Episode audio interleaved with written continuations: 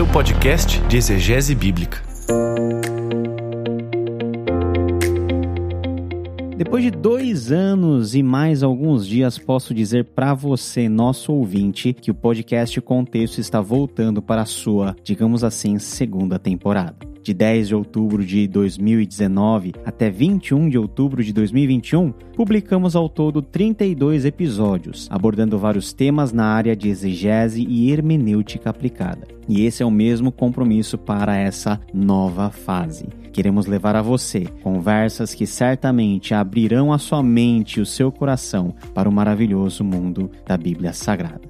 Aqui é o Paulo On e este é o podcast Contexto, seu podcast de exegese bíblica, episódio de número 33. E nesse episódio de retorno das nossas atividades, nós trazemos para você um tema muito especial. Nós vamos falar do nosso saltério, isso do livro dos Salmos, os 150 poemas, canções de louvor ao Senhor, mas também que exprimem o sentimento humano, as emoções daquele que está diante do Senhor, desde as noites mais escuras da alma até os momentos mais efusivos diante do templo e ao caminho da adoração, os salmos exploram facetas importantes da nossa vida como cristãos, como adoradores do Deus verdadeiro. E nessa conversa, nós temos o prazer de receber o pastor Daniel Simoncelos, que acabou de lançar o livro chamado Encontrando Cristo nos Salmos. E é baseado nesse livro e aprofundando bastante sobre a temática dos Salmos que nós queremos levar você a essa jornada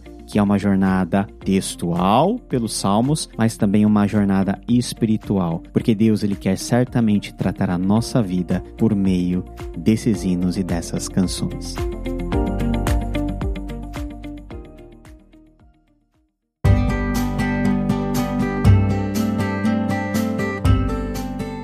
Pessoal, tudo bem com vocês? Eu tô recebendo hoje, é um prazer muito grande.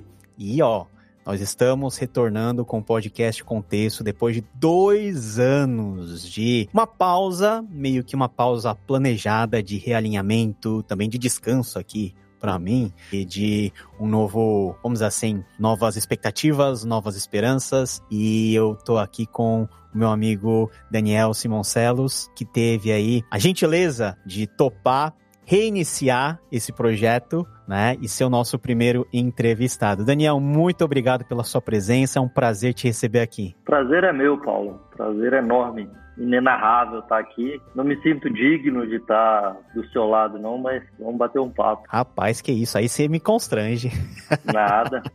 Estamos aqui nós dois e não teria um livro mais especial para a gente lidar uh, do que o livro de Salmos nesse retorno do podcast Contexto. Uh, nós gravamos mais de 20 episódios e nenhum sobre os Salmos. E calhou aí da grata surpresa e da providência do Daniel tá lançando aí o livro Encontrando Cristo nos Salmos. Um livrinho, ó, eu li, tô com ele na minha frente, um livro bem didático, um livro bem certeiro na proposta que o Daniel tem, que nós vamos chegar lá, mas nós queríamos falar um pouquinho junto com o Daniel todos vocês sobre esse livro tão precioso que é o livro dos Salmos. Antes da gente entrar nos pormenores mais técnicos de Salmos. Daniel, se eu começar a falar da minha experiência dos Salmos, é mais ou menos assim. Eu não gostava de ler os Salmos. Não gostava de ler os Salmos porque não tinha uma narrativa que cativasse. Ou às vezes o Salmo falava de algo totalmente desconexo com a minha realidade. Por exemplo, eu estava feliz, mas o salmo que eu escolhia para ler é um salmo triste. Ou eu estava triste e o salmo que eu escolhia para ler é um salmo de exaltação, de celebração.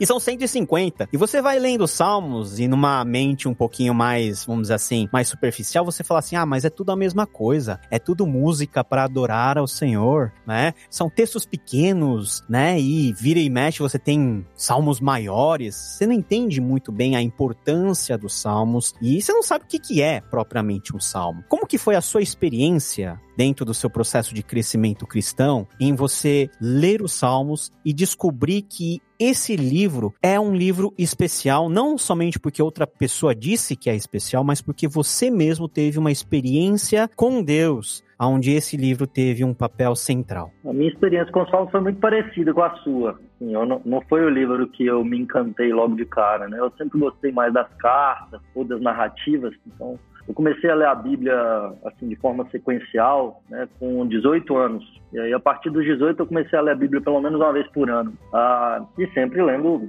os Salmos dentro dessa dessa ordem aí, né, é, dessa sequência, ah, lendo a Escritura. Mas ah, eu comecei de fato a, a me encantar mais pelos salmos, né, quando eu fui entender mais como interpretar, né, estudar hermenêutica, a gente vai, vai aprendendo mais aí, e aí ah, procurando compreender então essa, essa forma né, literária aí da poesia, e aí a poesia hebraica, que é diferente da nossa também. Né? Eu nunca uhum. fui um cara muito a, a, afeito à poesia ou essa área aí da letras e tal, eu sempre sou formado em economia, então sempre fui mais da área de exatas, né?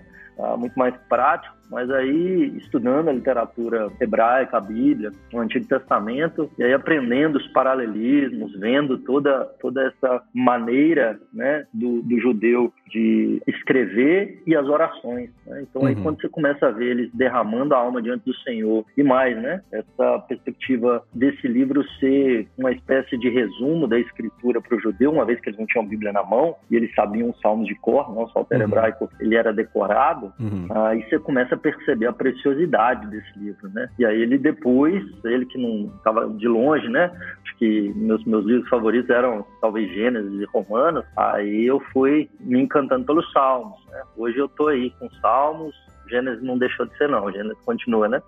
E, e, Marcos, que é um evangelho também que eu tenho no coração. Um livro que eu tenho no coração. Né? Nossa, isso que você falou é bem interessante e é algo que você até pontua no seu livro. O livro dos Salmos pode ser considerado um resumo de toda a escritura. Por que, que os judeus pensavam dessa maneira? Quando ele é organizado, né? E às vezes quando a gente pensa na organização do, do, de um saltério, né, a gente pode, pode se aproximar, e por isso que muitas vezes a gente não tem tanto, tanta afeição assim, que a gente acha que é meio aleatório. Né? Assim, ah, isso aqui uhum. tipo, tem 150 de, organizado de qualquer maneira e tá, tá meio ali assim, como se, ah, vamos juntar um monte de música aqui. Aí juntou, assim, mas a escritura ela é, ela é inspirada. Uhum. Né? O autor, aquele que organizou o saltério, ele organizou com inteligência. Então existe, existe algo ali por trás e o porquê que ele colocou exatamente nessa ordem. Até o nosso inário, né? Nós somos presbiterianos, a gente tem um inário que chama Inário Novo Cântico. Uhum. Por exemplo, os primeiros hinos lá são de adoração, aí depois de contrição, né? Então, e aí você tem os temas ali, quando alguém vai lançar um CD, né? Ele não bota as músicas aleatoriamente. Sim. Não, normalmente ele quer contar uma história, né? O, o álbum e tal. Então, os salmos contam a história, a história da redenção. São cinco livros, né? Ele tem, ele tá ali organizado justamente contando essa história da redenção do povo de Israel no Antigo Testamento, desde o início da monarquia até o retorno do exílio, e tudo isso, obviamente, apontando para Cristo e culminando no Senhor Jesus do início ao fim. Né? Então, isso tudo, de fato, aponta e, e, resume toda a história da redenção ali uh, nessa sequência né, que a gente tem nesses 150 salmos. As pessoas às vezes ficam meio que confusas porque elas leem para os salmos e aparentemente, como você falou, não há uma conexão muito grande entre elas. A gente sabe que os salmos, né, até pela epígrafe, né, que, a, que os salmos apresentam, que dentro do texto em hebraico faz parte do primeiro versículo, foram escritos por muitas pessoas e em tempos muito variados. Será que aquele que fez esse compilado todo, ele tinha em mente realmente essa organização narrativa, né? Essa organização que faz você lembrar dos atos de Deus e como que isso é, se materializa, né? Ou seja, como que nós devemos ler os Salmos? da maneira certa é de lendo pincelado um por um, como se fosse salmos aleatórios numa caixinha de promessa, ou a gente tem que ter uma imagem de algo maior, de background por trás para que o salmo possa fazer sentido. Como que a gente concilia essas coisas para que a leitura do nosso salmo seja um pouquinho mais proveitoso? Pergunta muito boa. A gente tem que tomar muito cuidado, a gente que, que para a gente também não, não dizer assim, ah, a pessoa que tem uma leitura ingênua não, não vai ser edificada. Óbvio que vai. Né? Então, assim, se você pegar a Bíblia e abrir para ler, mesmo descontextualizar, Deus vai falar, você vai ser edificado, mas uma leitura mais madura, que vai chegar a maior profundidade, a um maior crescimento, obviamente que é considerando o contexto, procurando e buscando uma maior profundidade a intenção do autor. Né? Então, sim, O livro dos Salmos tem uma autoria, ela não é declarada, não está explícito para nós quem é o autor, mas obviamente que dentro dessa estrutura a gente vai ver que alguém organizou. Uh, provavelmente a gente teve a primeira organização, que é o livro 1 e 2, né? É, são cinco livros, o livro dos Salmos organizado em cinco livros. O livro 1 e 2, quando termina, é, o livro 1 vai do 1 ao 41 e o livro 2 do 42 ao 72, Salmo 72. Como é que termina o Salmo 72? Diz assim, findam aqui as orações de Davi. Mas o livro 3, o 4, o 5 tem, tem oração de Davi também. Então, possivelmente essa é uma primeira organização num período ainda ali da monarquia. Mas aí, né, posteriormente, a gente vai ter a, essa organização final com a, as epígrafes aí, como, como você colocou, que, que são textos inspirados, né? Muitas vezes gente, as pessoas pulam isso, como, ou dão uma ênfase no título da sociedade bíblica, uhum, né? Uhum. pulando o título do salmo. Não, esse é o título do salmo, esse, esse é o que de fato está ali inspirado para nós, mas possivelmente colocado ali por quem organizou. Mas veja, olha que interessante, que dá para a gente ver que, que houve intenção. Ao final de cada um dos cinco livros, a gente tem uma doxologia. Então, o final do, do, do primeiro livro, Salmo 41, como é que ele termina lá? Bendito seja Yahvé, bendito seja o Senhor. E aí ele vai dizer assim, amém e amém. Termina o primeiro livro. O uhum. segundo livro, Salmo 72, Salmo de Salomão, finalizando as orações de Davi, um descendente dele é sentado no trono, estabelecido o trono. Né? A gente depois conta um pouquinho dessa história da redenção nos cinco livros. Mas aí como é que termina o segundo livro? Bendito seja o Deus de Israel. Amém e amém. Como é que termina o terceiro livro, Salmo 89? Bendito seja o Senhor. Amém e amém. Como é que termina o quarto livro, Salmo 106? Bendito seja o Senhor, Deus de Israel, amém, amém. Você fala, aí, calma aí, tá, tá tudo repetindo. E o quinto livro? O quinto livro não tem uma doxologia de um versículo, como são os quatro primeiros. O quinto uhum. livro é uma quinta doxologia do Salmo 146, 147, 148, 149, 150, uma para cada um dos cinco livros, uh, começando e terminando com aleluia, com o salmo de, de, uhum. de aleluia, né? Então ele uhum. inicia com aleluia e finaliza com uma, um imperativo, louvem a Yahvé, né? Yah é a abreviação de Yahvé, então não, por isso que a gente não fala aleluias, né? Então tem gente que às vezes fala do plural, né? É, aleluias. Ah, às vezes igrejas pentecostais falam isso, mas ah, Iá é Yahvé, então no hebraico não vai ter aleluia, né? É, justamente porque é louvem e já está no, no, plural, né? Aleluia já já está no plural. Sim. então é, é, esse louvem a Yahvé. E aí essa é a quinta doxologia. E aí dentro dessa organização, aí contando a história da redenção, o primeiro e o segundo livro estão enfatizando o reinado messiânico, o estabelecimento do reinado. O primeiro livro, esse estabelecimento com Davi ainda nesse processo de perseguição, né? Então, a, a, o Dr. Palmer Robertson, e eu cito bastante ele no livro, a, ele vai trabalhar no, no, no, livro dele, O Fluxo dos Salmos, em português, eu acho que foi lançado pela cultura cristã como a estrutura do livro dos Salmos, alguma coisa assim. E aí ele vai trabalhar isso que o primeiro livro tra trata de confrontação contra uhum. os inimigos. Justamente o, o Messias, ele está sendo perseguido e o reino está sofrendo ameaças. E aí a ênfase é de confrontação. No segundo livro, o reino já está estabelecido. Davi já está sentado no trono e agora então comunicação, um chamado às nações para adorar a Deus. Tanto é que qual que é a grande diferença do livro 1 para o livro 2? O livro 1 vai enfatizar o nome de Deus Yahvé. 80% das vezes que Deus é chamado no livro 1, ele é chamado por Yahvé, Deus uhum. pactual, Deus de Israel. 80% das vezes que Deus é chamado no livro 2, ele é chamado de Elohim, Deus, mais um contexto amplo das nações né? E as nações sendo chamadas para adorar esse Deus. Tanto é que a gente tem no livro 1 o Salmo 14 e o livro 2 o Salmo 53, que é o mesmo salmo. Eu falo assim, ah, mas Sim. por que que, né? É figurinha repetida aqui, né? Você fala assim, ah, é, é, é, gosta muito, né, do, do, mesmo salmo. Mas qual é a diferença? Basicamente, a grande diferença que a gente vai ter é o nome de Deus. No primeiro 14, Yahvé, no 53, Elohim. Então, um chamado às nações para adorar o Deus de Israel. E aí, então, como é que termina o segundo livro? Com o reinado estabelecido, a promessa cumprida do descendente de Davi assentado no trono. Porque qual que é o Salmo 72 que finaliza o livro 2? Um Salmo de Salomão, uhum. o filho de Davi. Uhum. Chegamos no terceiro livro, que agora vai falar de devastação, vai falar de exílio. Salmo 74, queda de Jerusalém. Salmo 79, queda de Jerusalém. Destruição do templo. Os utensílios do templo sendo levados para a Babilônia. Salmo 80, queda de Samaria. Então, a gente vai ter de 73 a 89 salmos de lamento, destruição. Não há mais um rei assentado no trono.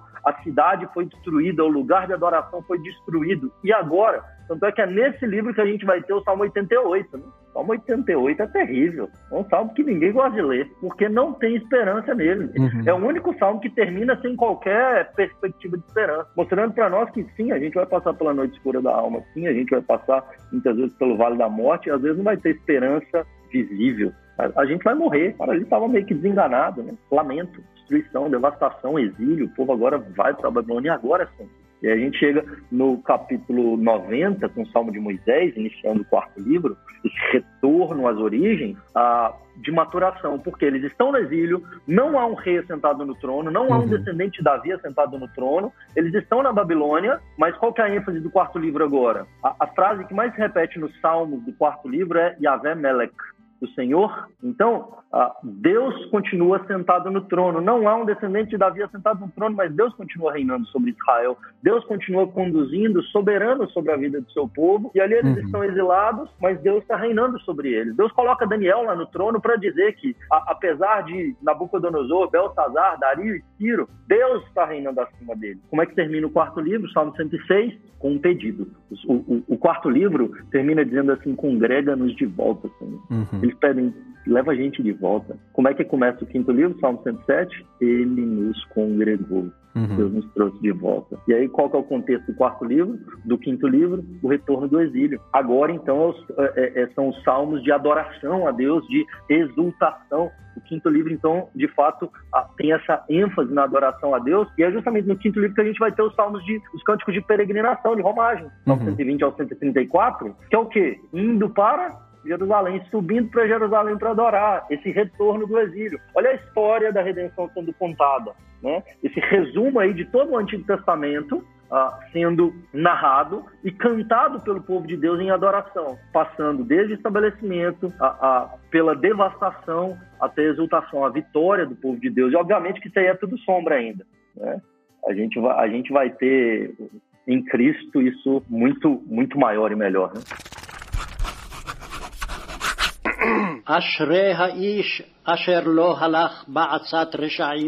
É impressionante como os Salmos, como você falou, estruturado nesses cinco livros, junta numa mesma perspectiva tudo aquilo que Deus fez no passado com o seu povo no Antigo Testamento, aquilo que ele está fazendo em Cristo com o novo povo dele, com o Israel de Deus, e aquilo que tanto os santos do Antigo Testamento quanto nós hoje no Novo Testamento vislumbramos como final, como ponto de chegada final, que é o ponto de partida de uma nova realidade mais para frente, né? Muito legal e eu acho muito pedagógico aquele que tá pegando para ler os Salmos ter essa ideia contextual, porque isso faz com que nós nos conectemos mais com cada hino que é narrado, porque cada hino ele nasce de um contexto. Nós falamos de um contexto mais estrutural aqui, que narra parte a parte a história da redenção,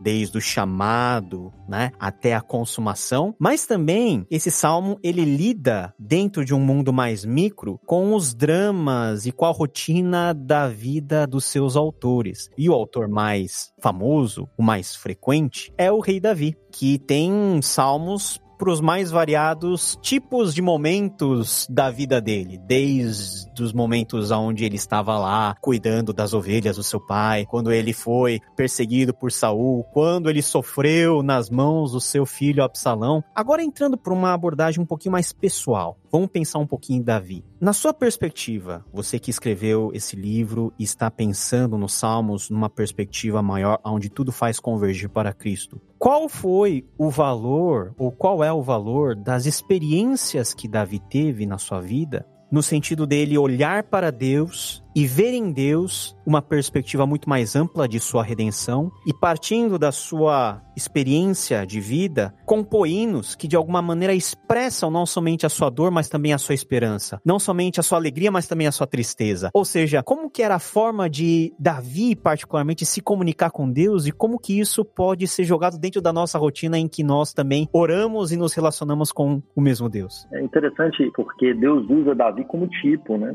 Muitas vezes. Então assim, assim, a maneira da gente encontrar Cristo nas Escrituras, ah, e uma delas é por meio dos tipos. Deus usa o sofrimento de Davi para nos ensinar. Deus usa a alegria de Davi para nos ensinar. Deus usa a vida dele. Davi, ele é um ungido do Senhor, que não é perfeito, que não é o descendente da mulher prometido, mas que está ali na história da redenção, apontando para aquele que viria. E aí, ah, tem até uma música, se não me engano, acho que é dos Arrais, que diz assim: torne meu sofrimento em testemunho. Eu acho muito bonito quando eles, uhum. quando eles cantam isso, uh, que é justamente o que acontece com Davi. Deus torna o sofrimento de Davi testemunho para nós. E quando ele narra, seja no momento do pecado, quando ele em contrição busca a face de Deus, Salmo 32, Salmo 51, né? Ou momentos quando, por exemplo, ele está nas mãos dos inimigos, ou mesmo do seu filho, o perseguindo, sendo perseguido, ou momentos que ele está em profunda angústia, do Salmo 13, né? Até quando, Senhor, o Senhor vai ocultar de mim o rosto? Uh, até quando, né? O Senhor vai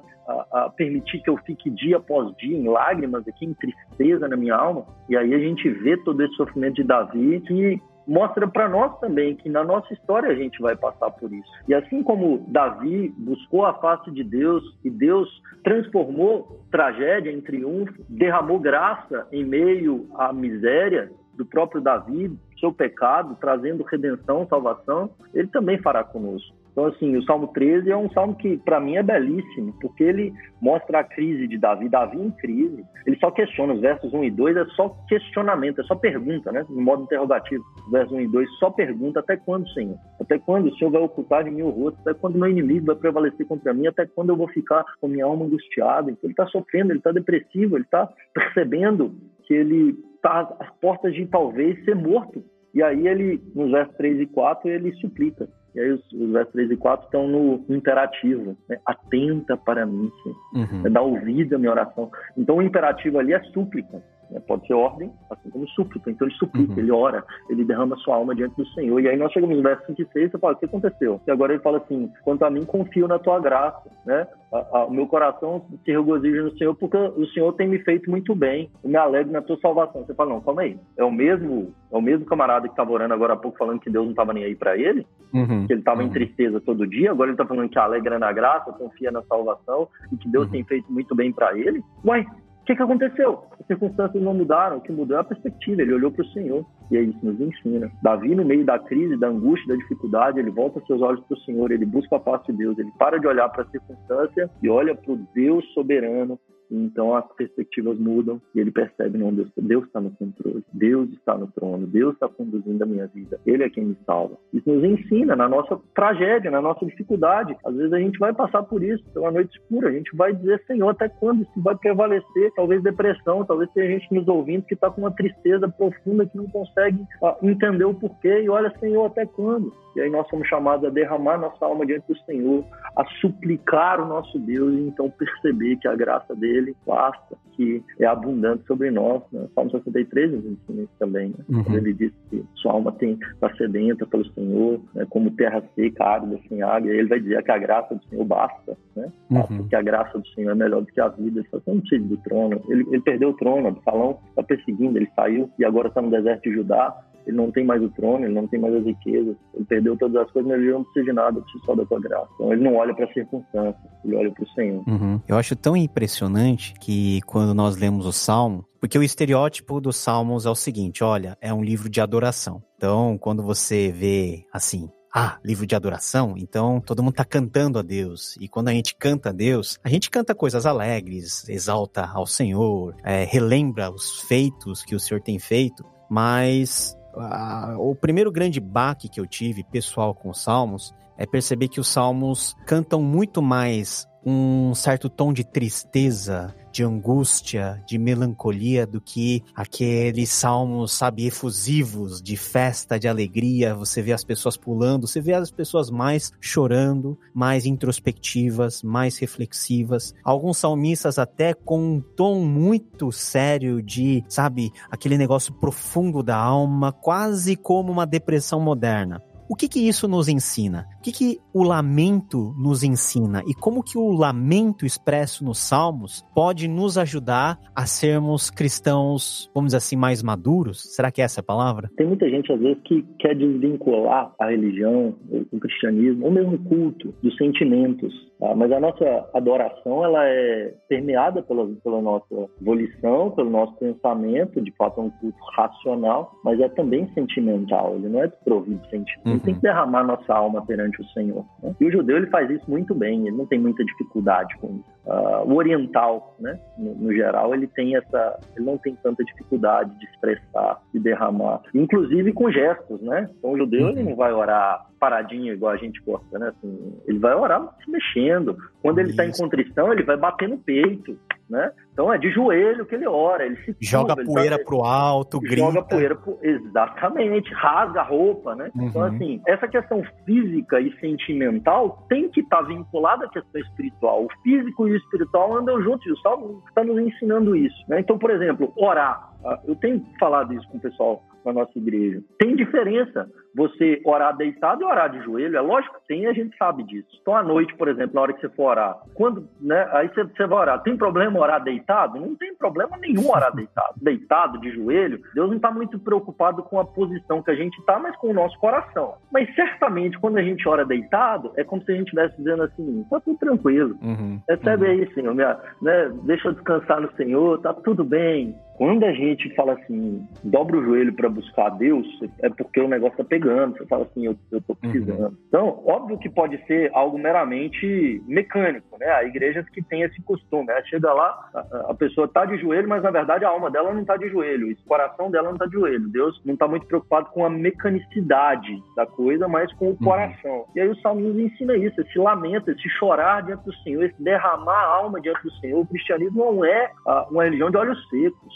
Ah, e, e, aí a gente está no mundo caído, a gente está no mundo quebrado, e a gente tem essa luta dentro de nós, e nós somos pecadores. Então, a, a, o lamento tem que fazer parte da nossa vida diária constante do nosso culto. Porque o culto cristão não é só de alegria. Existe um momento de contrição, é um momento uhum. de choro mesmo. De alegria uhum. também, porque nós nos alegramos deleitamos nas obras de Deus, e há salmos então mostrando essas obras, os atributos né, do Senhor e nós nos deleitando nisso, ah, mas também o choro por causa do nosso pecado, desse, desse mundo quebrado que nós estamos. E aí nós derramamos a nossa alma, nós lamentamos, nós choramos, né, como Salmo 42, porque estás abatido a minha alma, porque te perturbas dentro de mim, espera em Deus, pois ainda louvarei. Então, essa ênfase de fato, na, no, no, lamento, no choro, é extremamente importante para o nosso crescimento. Como crente, a gente precisa chorar mais. Uhum. A gente tem chorado muito pouco pela nação. A segunda bem-aventurança é isso, né? A primeira é humilde de espírito, a segunda é os que choram. É choro por nosso pecado e pecado das pessoas ao nosso redor, de arrependimento,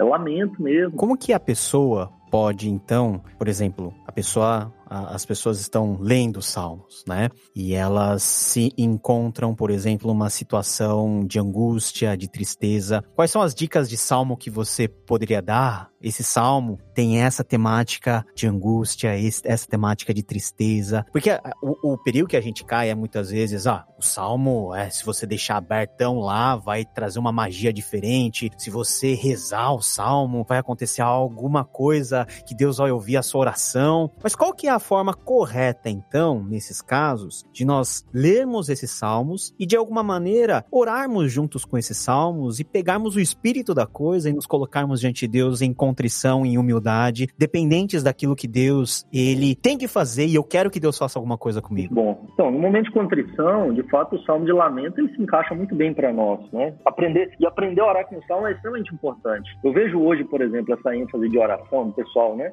A, a, normalmente quem ora muito na igreja igreja, os jovens não gostam muito. Então, assim, quando na hora do culto pede para o presbítero, né, fulano de tal orar, tal que ele ora muito tempo, ou ele cita textos bíblicos na oração, os jovens começam a ficar incomodados.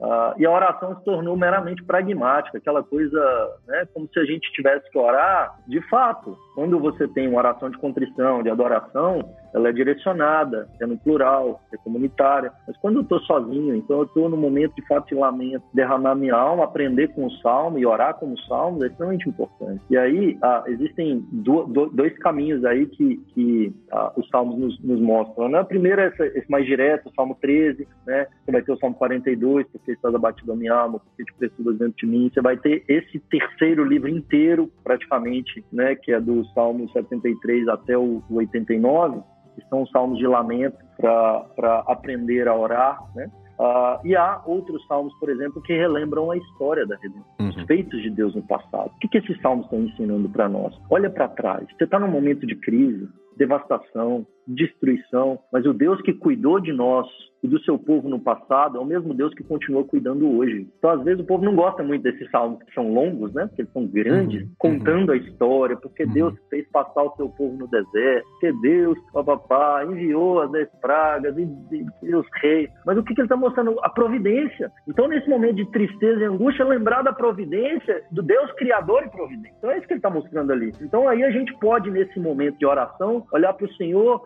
e, e, começar a ser grato a Deus pelo que, que ele já, já fez, pelos livramentos, pelas coisas que ele cuidou da nossa vida também. Sim, do povo de Israel olhar para isso e a gente pode aplicar isso para nós. Quando, olha assim, o Senhor cuidou de mim, isso e isso, ah, muito obrigado a Deus. E a gente começa então a ser grato pelo que Deus está fazendo, a gente para então de olhar para as circunstâncias e percebe, olha, Deus sempre esteve no controle. Uhum. Olha, ele vai continuar no controle. Ele está no controle ainda. Ele cuidou lá, ele vai cuidar. Além disso, né? E aí o Salmo nos ensina é parar de olhar para nós, esse sentimento de autocomiseração, para olhar para o Senhor. E quando eu vejo a beleza do Senhor, né? Como aquele avião que você pega e aí você vai subindo e as coisas vão ficando pequenininhas embaixo. Uhum, uhum. Então os problemas somem. No caso do Salmo 13. Davi, quanto mais ele vai se aproximando de, do Senhor, as circunstâncias já não importam mais. Até quando? Até que nada mais importa. Só preciso do Senhor. A própria estrutura desses salmos é interessante, né? O salmista começa a chorar. Ele chora os dramas dele, né? Ele fala. E ele é até muito franco. E às vezes a gente fica até assustado na sinceridade do salmista. Ora em revelar sua fraqueza, ora em revelar até a sua injustiça. O salmista fala assim: Ó, Senhor, eu tô sendo injustiçado, né? Se eu morrer, quem vai te louvar, né? Coisas assim que às vezes a gente fica meio que encabulado lado de orar, né? Como se nós tivéssemos um coração orgulhoso diante de Deus, mas nós sabemos quando nós somos injustiçados. E é salutar a gente colocar isso diante de Deus, porque é aquilo que você está sentindo. Mas sempre, né? Ou quase sempre, porque tem alguns salmos que não deixam isso muito claro, mas a maioria dos salmos de lamento sempre lançam uma luz de esperança no fim, né? Como uhum. se você estivesse atravessando um túnel escuro, mas que lá na frente você sabe que tem um feixe de luz que indica para a saída e para a solução. Acho que isso dá uma esperança muito grande, independente da extensão do drama que nós estamos passando, que os salmistas eles expressam tão bem dentro do seu texto, nós podemos chorar junto com os salmistas, mas não é só chorar, né? É olhar hum. para cima, é olhar para Deus e ver que nele nós temos a nossa verdadeira esperança, né?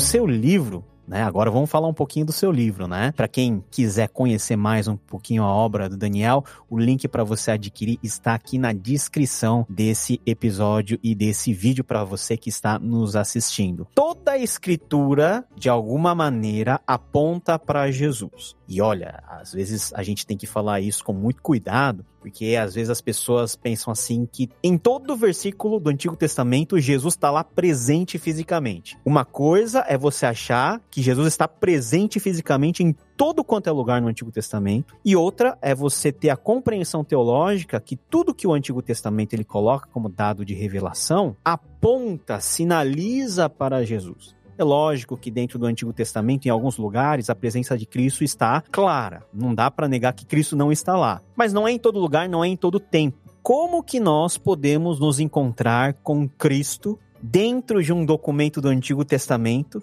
que nasce do remoer dos sentimentos humanos e desse relacionamento que os homens, santos homens de Deus do Antigo Testamento tinham com o Senhor, que é o Deus Pai. Aonde que Jesus entra nessa história, Daniel? Muito bom uh, você comentar essa questão, porque às vezes essa aplicação cristocêntrica ela é muito forçada, né? ou, ou ela é ignorada, assim, a pessoa interpreta como um judeu o texto do Antigo Testamento, e aí ignora Cristo e aí faz sermões legalistas, né? Uhum. Que é o, o, grande erro aí de muitos ao interpretar o texto do Antigo Testamento. Um grande erro, por exemplo, que ocorre nas nossas escolas dominicais, às vezes, por exemplo, contando historinha para as nossas crianças, conta a história desconectada da história da redenção. Ah, vai contar isso. Isso é, isso é ruim demais, né? Horrível. E é o que mais acontece. A gente, como pastores, a gente precisa pensar a estrutura de ensino da nossa igreja ensinando a graça desde Adão. Uhum. Não pode ser historinha desconexa. Assim como os salmos, né? A gente está defendendo aqui que o salmo ele não é desconexo. As histórias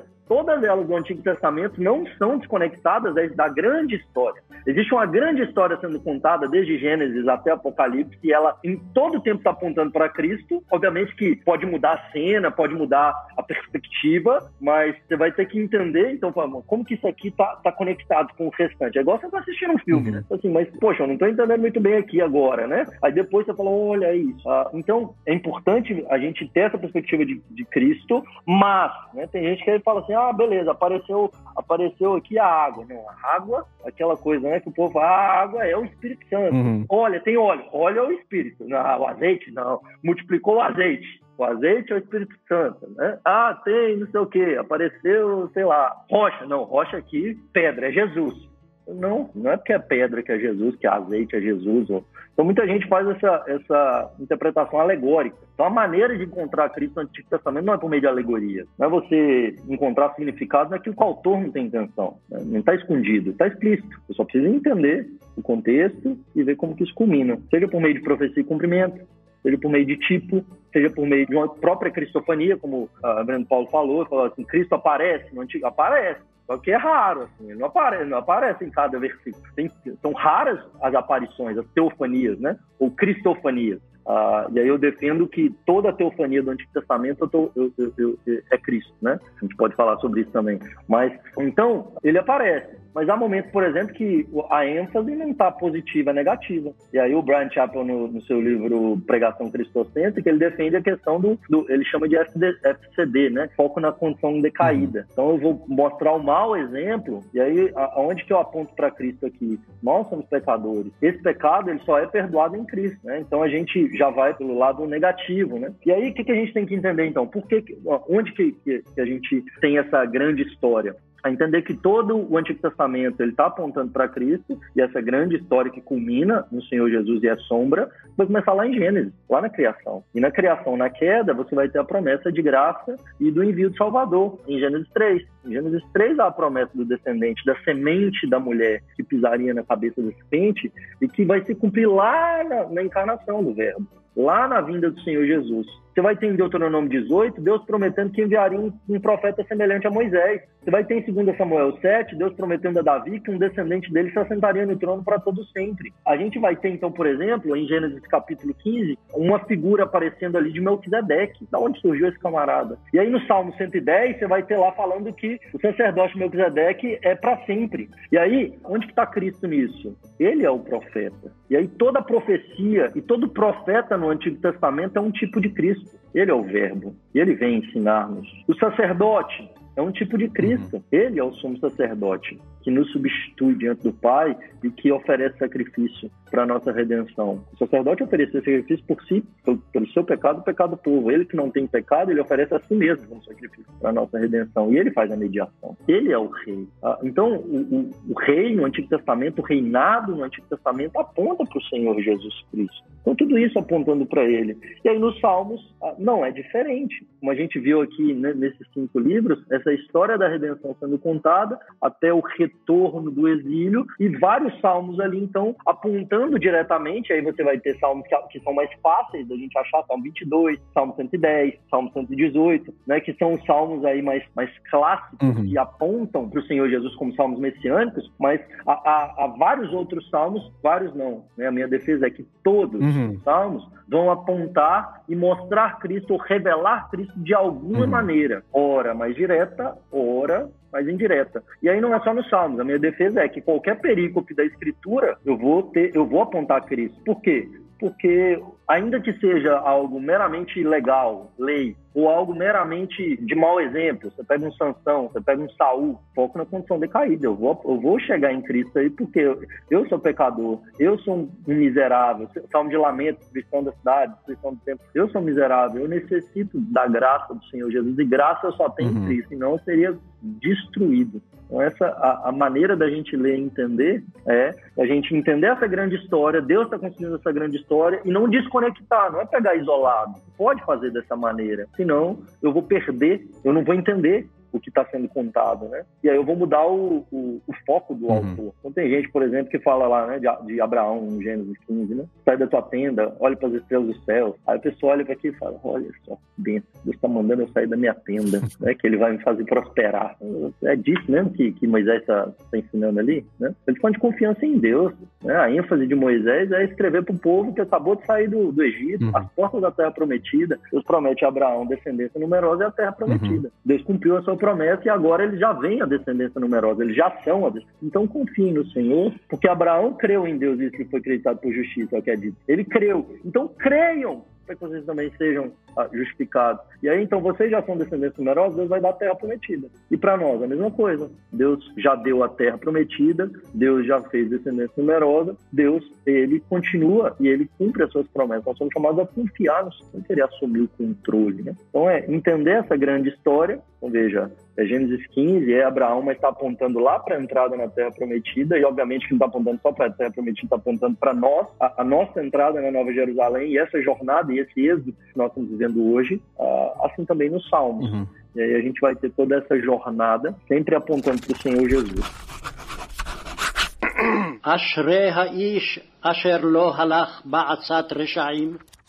Agora uma pergunta bem, vamos dizer assim, subjetiva, mas eu acho que faz sentido a gente discutir dentro da perspectiva mais ampla de Salmos. Qual é a linha que divide o reconhecimento da minha incapacidade, o choro do meu lamento com um sentimento de autocomiseração e autodepreciação. Porque para muitas pessoas lidar com esses sentimentos é muito difícil, principalmente nos nossos tempos. Nós já não temos muitos padrões de verdade estabelecidos. Às vezes a gente pede para a pessoa remoer o lamento, se lamentar e a pessoa se afunda naquele turbilhão que parece sugá-la para baixo qual é a medida ideal? Como nós precisamos praticar esse lamento na medida em que esse lamento serve justamente como um grande gancho para que a graça de Deus me alcance e eu sinta que Deus realmente está vindo no meu socorro? Como que a gente, né, é aquele negócio, né? E para qualquer um dos extremos é algo perigoso. Como que eu me situo no centro da vontade de Deus, mesmo com todos os tipos de tribulações, angústias internas, que com certeza esse tempo tem trazido demais para o nosso coração? Muito boa pergunta e difícil, né? Porque a Bíblia não, ela não esconde o pecado. Então, assim, quando Davi se aproxima, né, diante de Deus, não só Davi, né, Asaf, filho de Corá, há, há vários salmos de lamento muitas vezes chegando diante de Deus e ainda falando: Senhor, eu estou sofrendo é injustiça. Deus, olha aqui para esse meu sofrimento. O Senhor não vai fazer nada? É a mesma pergunta que os discípulos fazem no barco para Jesus em Marcos 4, de 35 a 41, né? Não te importa que pereçamos? Uhum. O Senhor vai ficar dormindo aí? Uhum. Então, assim, é como se Deus estivesse dormindo e não olhasse para nós ou para o nosso sofrimento. E a Bíblia, ela não vai nos é, dizer para a gente não fazer isso, pelo contrário. No momento de falta de fé, porque nesse momento é justamente isso que está faltando para nós, o que, que, é falta de fé? Falta de confiança em Deus? Então, é esse momento que eu estou meio no desespero, eu estou angustiado, uhum. eu estou ansioso, eu estou vendo assim, as coisas estão fugindo do controle. O que, que a Bíblia nos encoraja a fazer? Lançar a nossa ansiedade diante do Senhor. E aí, o Novo Testamento vai, vai lançar a luz para nós, dizendo para a gente não andar ansioso de coisa alguma. Antes, sejam conhecidas diante dele as nossas súplicas, orações. E aí, então, como que a gente resolve isso? É não ficar no sentimento de autocomiseração, no sentido de ficar só eu sofrendo. Não, eu sou chamado a olhar do Senhor, a lançar diante dele a minha ansiedade. É o que Davi faz, o que o salmista faz. Os salmos nos mostram isso. Ele lança diante do Senhor, ele derrama a sua alma diante de Deus. E Deus, então, é quem vai mudar essa situação. E aí, o meu, o meu sentimento de angústia, quando eu me derramo diante do trono da graça, é de receber paz. É de receber uh, essa paz que independe de circunstâncias. E aí, então, eu tenho confiança renovada, essa confiança em Deus de que Ele está no controle, mesmo em face da morte. A gente vai passar por isso, nós já passamos por isso, nós já sofremos e nós já derramamos a nossa alma diante do Senhor. O que, que a gente não pode fazer? Ah, é, é esse cristianismo, muitas vezes, pouco maduro, que não ora direito, que só tem oraçãozinha meio ensaiada, sabe? A gente precisa aprender a orar, só orar mais você está em crise, mas aí você fala assim, não, não pode fazer isso. Aí você não fala nada, mas você vive, mas você fica só reclamando, murmurando, chorando, uhum, mas com uhum. você não chora. Não, eu tenho que chorar com Deus, aí que resolve o negócio. Eu não tem que ficar murmurando, eu não tem que ficar procurando psiquiatra, psicólogo, né? Não estou dizendo que, que, que, não, não pode. Pode. Estou dizendo é que o principal e mais importante é a gente derramar nossa alma diante do Senhor. Então a gente derrama a nossa súplica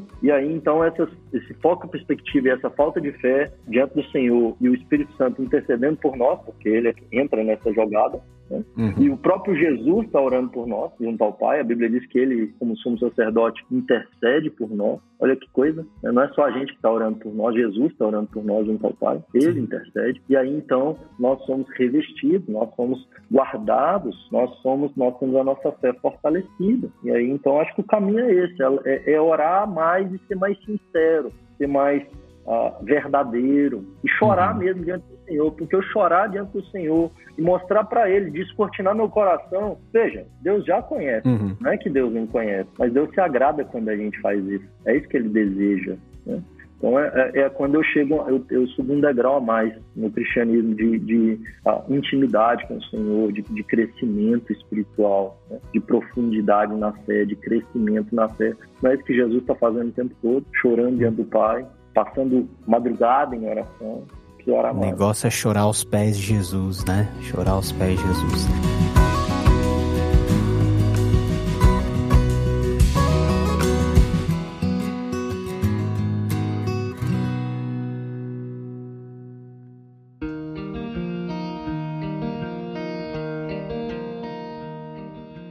Nós estamos nos encaminhando para o fim nesse papo tão rico sobre os Salmos. E agora eu queria saber de você qual é a sua dica para aqueles que estão nos ouvindo e nos assistindo, lerem o Salmo. Ou seja, como que eu posso ler os Salmos todos os dias? Como que eu posso incorporar a leitura dos Salmos dentro da minha rotina de leitura bíblica, devocional? Eu leio tudo de uma vez só, leio um por dia. Qual, como que você costuma praticar a leitura dos Salmos dentro do seu momento devocional? Normalmente, assim, eu tenho dois tipos de leitura né? e, e eu, eu gostaria de encorajar uh, você também que nos ouve, a, a, a, fazer as duas. Porque há quem defenda uma leitura sequencial e há quem defenda uma leitura mais aprofundada, você pegar um texto. E eu quero recomendar fazer as duas. Uh, por quê a leitura sequencial e mais superficial, vamos dizer assim, né? Você pegar e ler os capítulos, mas procurar ler inteiro tá? vendo esse, esse inteiro como está organizado. E ler dessa maneira é importante porque e eu faço assim, eu, como eu disse, né, eu leio a Bíblia pelo menos uma vez por ano. Já há 20 anos isso eu leio pelo menos uma vez por ano. E aí, a inteira, eu leio sequencialmente. Eu começo no Novo Testamento, vou para o Antigo e por assim vai. Vou uhum. numa sequência aí, tentando ler pelo menos uns quatro capítulos por dia, alguma coisa nesse sentido, sequencial. Não, não faço muito, não mexo muito nesse sentido. Ah, e cresço muito. Eu, é uma leitura mais despreocupada e despretensiosa, não é uhum. aprofundada. Eu leio, só leio, deixando o texto falar comigo e assim, né? É, 21 leitura agora que eu estou fazendo, rapaz, você vê coisa que você nunca viu. Você fala, cara, não é, é porque não estava ali, é porque uhum. você, ainda não tinha conectado. Né? Uhum. Às vezes você fala, cara, olha isso aqui, né? É, e aí você percebe assim, nessa leitura, e por que, que isso é importante, eu defendo isso? Porque você tem a visão do tudo, que aí você consegue ver a, a, toda essa grande história, você consegue ter de, de forma mais macro a, a, a grande figura, vamos dizer assim. Sim. Mas existe uma leitura mais aprofundada que é importante, e eu faço as duas. Né? Então, normalmente uhum. eu pego um, um capítulo para estudar. Eu, como pastor, já tenho que fazer isso sempre. Então, toda semana eu tenho, uma, no mínimo, duas perícopes uh, que eu estudo. Tá? Então, é, já, é ofício, né? Mas se você não é pastor, não importa, você é crente, já, já monta um estudo bíblico. Basicamente, essa leitura mais aprofundada é o quê? Você fazer um estudo bíblico. Como assim? Uhum. Como é que você vai fazer? Você vai pegar um capítulo, uma perícope. O que é perícope, né? É, é, é, é um trecho da escritura que tem, uh, que comunica um pensamento inteiro, início, meio e fim. Vai pegar uma perícope, tá? É, e vai estudar ele com um pouco mais de profundidade. Então, você vai ler mais de uma vez. Você não vai ler uma vez só. Uhum. Vai ser aquela leitura. Você vai ler mais de uma vez e isso aplica para os Salmos. Se você quer ler os Salmos inteiros, 150. Então, minha recomendação, leia os 150. Essencialmente, pega quatro capítulos por dia aí, três. Vai no seu, no seu tempo, né? E também pegue Salmos para poder estudar. Então, eu vou estudar esse Salmo agora. E aí, como que é essa leitura? Você vai ler mais de uma vez. Você não vai. Você vai pegar esse salmo, e aí, normalmente, o que, que eu faço para ter essa leitura mais aprofundada? Eu vou ler pelo menos umas quatro, cinco, uh, o tanto de vezes que for necessário para eu ter uma, uma, compreensão superficial, um pouco mais aprofundada, mas ainda superficial. Depois eu vou ver o contexto próximo. Será que, vamos falar especificamente de um salmo, vou estudar o salmo 23. Então eu vou ler o salmo 23 e aí li bastante. Agora eu vou ver, será que o salmo 22 tem alguma coisa uhum. Relacionada ao salmo 23? Será que o salmo 24 tem alguma coisa relacionada ao salmo 23? E aí então eu vou olhar para esses dois salmos e vou ler. Não profundamente, mas eu vou lê-los.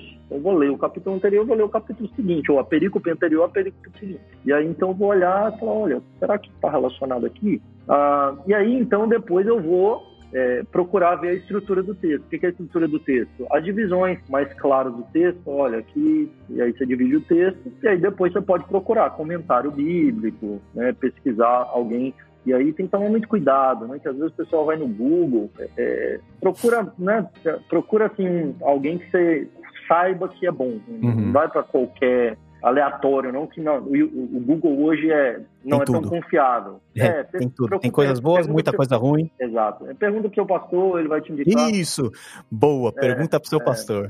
Isso, seu pastor vai te dar um direcionamento um pouco melhor. É, e aí, a, a gente, nessa, nesse, nesse estudo, aí você entra, e aí vamos fazer um exercício rapidinho, né? Vamos estudar o Salmo 23 aqui. Então, o Salmo 23, Salmo do pastor, você fala, Senhor, meu pastor, nada me falta você vai estudar isso. Fala, Nossa, o Senhor Yahvé é meu pastor. Qual, qual é o contexto disso? Olha, o contexto disso é que Davi está escrevendo. Olha, Davi era pastor, ele cuidava de ovelhas. Então, Davi agora ele está falando não que ele é pastor, mas que Deus tá, que ele é ovelha. Uhum. Ovelha é um bicho muito burro. Ele deve falar, às vezes eu sou cabeça dura, né? Ovelha é um bicho dependente. Se ficar sozinho, vai se lascar, vai dar doença, não consegue podar o pelo, vai ficar com um pelo absurdo, não vai conseguir enxergar que o pelo vai tampar o olho vira petisco de lobo muito fácil. Então, assim, eu sou essa ovelha que precisa de direção, eu preciso de cuidado, e Deus me pastoreando, eu não preciso de mais nada. E aí o nada faltará lá, a ideia é essa, não é que eu vou ter tudo que eu quiser, eu precisar, eu vou ser animado, mas que Deus vai me dar o que eu preciso, inclusive vara e cajado. Uhum. Se eu precisar de vara e correção, não vai faltar. Mas o, o, o, provedor, o, o pastor não falta. E aí, ainda que eu ande pelo vale da sombra da morte, olha, eu vou entender que não é ainda possibilidade, é que eu irei não vou passar pelo vale da sombra da morte. Mas eu não preciso temer que o pastor vai estar comigo. O, o pastor, ele me conduz a águas tranquilas, a verdes pastos, mas também ao vale da sombra da morte. Uhum. E aí o verso 5, a gente chega no verso 5, ele muda a figura. Agora, já não, há, quem defenda que a, que a ovelha ainda derramando óleo sobre a ovelha para curar e tudo, mas a figura ali não é da ovelha mais, a figura, a figura ali é do ungido do Senhor, é do rei messiânico. Preparas-me uma mesa na presença dos meus adversários, então não é uma ovelha mais. Então é o rei os inimigos na frente dele e ele sendo ungido. Você fala, que contexto é esse? Será que é o de Davi diante dos irmãos? Que lá na mesa lá, o Davi nem estava lá, ele foi esquecido. Mas aí depois ele chega, os irmãos dele eram meio que adversários dele, e aí o Samuel unge Davi na frente dos uhum. irmãos. Prepara uhum. uma mesa, né, na presença dos meus inimigos. Falando, nossa, será que é esse contexto? Ah, mas ali tem um cálice transbordante. Meu cálice transborda. E aí a gente vai pensar assim, cadê Cristo aqui? Né? Que aí essa, essa, esse exercício que a gente sempre faz. Isso aqui aponta para Jesus, Salmo 23? Aponta de várias maneiras. Vamos ver uma delas. Salmo 22 aponta para Jesus. Meu, Deus meu, por que me desamparaste? Ah, o Davi vai, vai falar do sofrimento dele, apontando para o sofrimento de Jesus e o que Jesus sentiu na cruz. Ah, e ali ele começa a falar, às vezes, é, em alguns momentos, só de Jesus, porque ele fala assim: traspassaram as minhas mãos meus pés, lançaram sorte, sorte sobre as minhas vestes, repartiram. Rapaz, ele está falando de Jesus na cruz, é o sofrimento de Jesus, o Salmo 22. Muito claro isso. E o 24, a entrada do Rei da Glória, levantar o pote da vossa cabeça, levantar a porta da terra, ele venceu, ele morreu, ele venceu. Agora ele está entrando com o despojo, ele nos comprou, ele nos resgatou, e agora ele está entrando às portas da cidade conosco. Ah, e o Salmo 23 também aponta para o Senhor Jesus. Ele é o Cordeiro de Deus conduzido pelo pastor para o Vale da Sombra da Morte. Uhum. Ele é levado para morrer no meio do seu lugar. Ele é ungido do Senhor. E aí o verso 5 também aponta para o Senhor Jesus, porque prepara-me uma mesa na presença dos meus inimigos, meu cálice transborda. A, a, ideia de cálice transbordante nos Salmos não é de alegria, é de ira derramada. É, o, é, a, é a figura do cálice derramado, né? É o que está no derramado. Apocalipse, que está no Antigo Testamento. No Antigo. E ali agora, e, e cálice derramado diante dos inimigos é o quê? Ira destruição. Só que o que, que acontece no verso 6? A bondade e misericórdia me seguirão. E ali no Salmo 23 nós temos então ungido do Senhor diante dos inimigos e o cálice transbordante, mas ungido que Deus levantou e preparou para não derrama o cálice da ira sobre os inimigos. Ele bebe o cálice da ira para transformar inimigos em amigos. Nós éramos esses. Cristo ele não nos destrói. ele sorve até a última gota esse cálice da ira para nossa salvação. E por causa disso, o que nos persegue não é ira, é bondade e misericórdia todos os dias. Uhum. E por causa de Jesus, a gente vai habitar diante do Senhor, na casa do Senhor para todos. Bom demais, não é? Não? Ótimo, ótimo. É. Essa é só uma palhinha daquilo que você vai encontrar no livro escrito aí pelo Daniel, Encontrando Cristo nos Salmos. Fala um pouquinho dele, faz a... aí é seu momento merchan. Fala um pouquinho do livro, o que que você... O livro é uma introdução aos Salmos e uma reflexão nos primeiros 50 Salmos, né? Qual foi a experiência, qual foi a sua experiência de você escrever esse livro, Daniel? Paz, eu tive, é, a gente, eu tive uma aula com o Dr. Paulo Robertson, quando ele esteve lá em São Paulo, e aí ele deu essa uma semana de aula sobre os Salmos pra gente. Depois uhum. eu tive com o Van Gemeren também, falando sobre os Salmos lá no Jumper. E aí tratando da estrutura mesmo, né? É, posteriormente eu, eu, trabalhei a estrutura do Evangelho de Marcos, né? Na verdade eu tô, tô, tô finalizando isso agora. Mas aí quando eu, eu, eu, peguei aquilo, então eu fui, eu comecei trabalhar e, meditar nos Salmos. Uh, nessa questão da estrutura, e aí eu escrevi essa introdução aí, é um breve resumo do livro do Dr. Palmer. Ah, e aí, o que, que eu comecei a fazer? Eu comecei a aplicar isso para cada salmo. E eu comecei a fazer devocionais. Uhum. Só que aí a devocional, eu fiz nas 50 primeiras, a, a ideia é futuramente terminar até os 150, mas aí trabalhar três coisas em cada salmo. Né? A primeira é, um, é uma introdução corriqueira, diária, assim, uma, uma, algo cotidiano que tem a ver com o tema do salmo. Então, uma breve introdução. Depois, alguns pontos do próprio salmo, então, algumas palavras-chave no hebraico ali, trazendo alguma, alguma questão um pouco mais exegética da, da estrutura da divisão do texto. E aí a, a, última parte que é, cadê Cristo aqui? Né? Como, como que eu encontro Cristo aqui nesse salmo? E aí mostrando, por exemplo, né, o Salmo 27 é um salmo que Davi fala assim, ainda que meu pai e minha mãe me desamparem, o Senhor não me desamparará. Fala, rapaz, é bonito demais, porque ele tá falando do pecado dele. Fala que não merece, não sei o quê, mas Deus não vai desamparar ele. Ainda que a mãe e o pai abandonem, Deus não abandona. Onde que tá Cristo nisso? O pai desamparou o filho para que a gente não fosse desamparado. Uhum. Para que Davi não fosse desamparado, o filho foi desamparado. O filho perfeito, Jesus na cruz. Né? É, então aí eu faço essa aplicação no final, mostrando essa, essa questão de onde ali a, a, a, em alguns salmos messiânicos de forma mais direta, ou no, no exemplo a ser seguido. Então, por exemplo, uh, como é que eu aplico, sei lá, você vai pegar um texto que vai, vai mostrar a confiança ou a, a, a, oração. Então, eu vou aplicar, por exemplo, que no exemplo de Jesus, de vida de oração ou de confiança ou de fé, ele como modelo, né? Então, uh, então a gente vai, vai... O Curuvila, ele, ele, ele defende essa tese. Aí eu uso os dois, eu uso tanto o Chapo quanto o Curuvila, né? Uhum. O Curuvila tem um, um livro brilhante que chama O Texto Primeiro, ele defende a pregação cristicônica, então a imagem de Cristo. Todo texto da Escritura serve para nos fazer conforme a imagem de Cristo, né? Então aí muitas vezes no exemplo. E aí eu pego os dois. Aí eu às vezes eu vou aplicar no exemplo, ou, às vezes nessa questão mais tipo profecia, salmo messiânico, aí eu trabalhei os 50, né? E é bem assim. E aí a prefácio do Reverendo Hernandes e, e, o endosso é só gente boa. Rapaz, não tem nem, nem autor para isso, você não, não tem nem condição, né? Ter Reverendo Weber, Weber Júnior, Felipe Fontes, Zé Maia, Reverendo Emílio Garófalo, né? Ah, o Vitor Fontana, o, o, o, o Rosa Guimarães, é,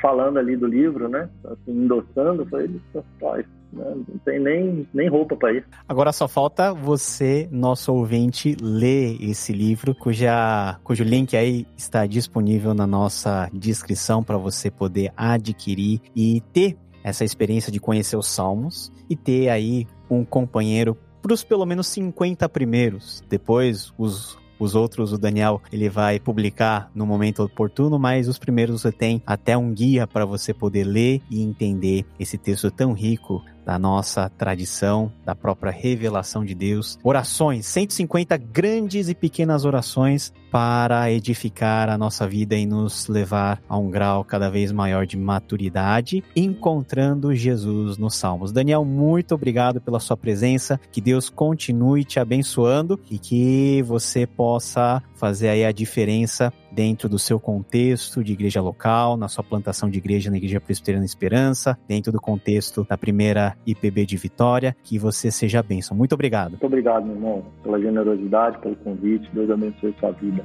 Então, uma bênção.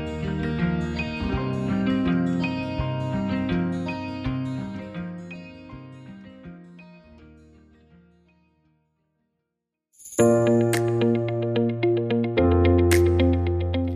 Muito bem, pessoal, quero agradecer demais a presença do pastor Daniel Simoncelos, que topou aí participar desse episódio de relançamento que marca a nova fase do nosso podcast Contexto, tratando desse livro tão especial. Muito especial, particularmente para mim. Eu já tenho o costume de ler cada dia um salmo e ser abençoado, orar junto com o saltério e ter o meu coração moldado por aquilo que o salmista em cada salmo narra a respeito do seu relacionamento com Deus, a respeito dos momentos de crise que ele vive e também a respeito da esperança que ele tem no Deus da nossa salvação. Espero que você tenha gostado desse conteúdo também. Se você gostou, já deixe o seu like, já avalie esse episódio e compartilhe esse episódio com seus amigos, com aqueles que você com certeza quer abençoar com a palavra de Deus. Nós ficamos por aqui e, ó, mês que vem nós nos encontramos com mais um episódio. É isso mesmo. Nossos episódios serão nesse primeiro momento publicados de forma mensal. Então, estamos aqui no dia 16 de novembro publicando esse episódio e nós temos um encontro marcado para dezembro. Até lá, se você não conhece o nosso conteúdo, faça aquela maratona nos nossos episódios anteriores e já pode dizer para todos que você conhece que o podcast Contexto está de volta. Muitas pessoas ao longo desses dois anos têm me cobrado insistentemente: Paulo, Paulo, volta com o podcast Contexto. Pois é, voltamos para abençoar a sua vida e para despertar em você uma paixão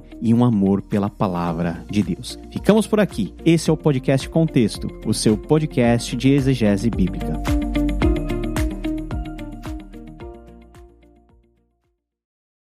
Ficha técnica do episódio. Produção, roteiro, Paulo On. Convidado especial, Daniel Simoncelos. Edição, Matheus Noborikawa. Arte, Guilherme Metz. Distribuição, Bibotalk.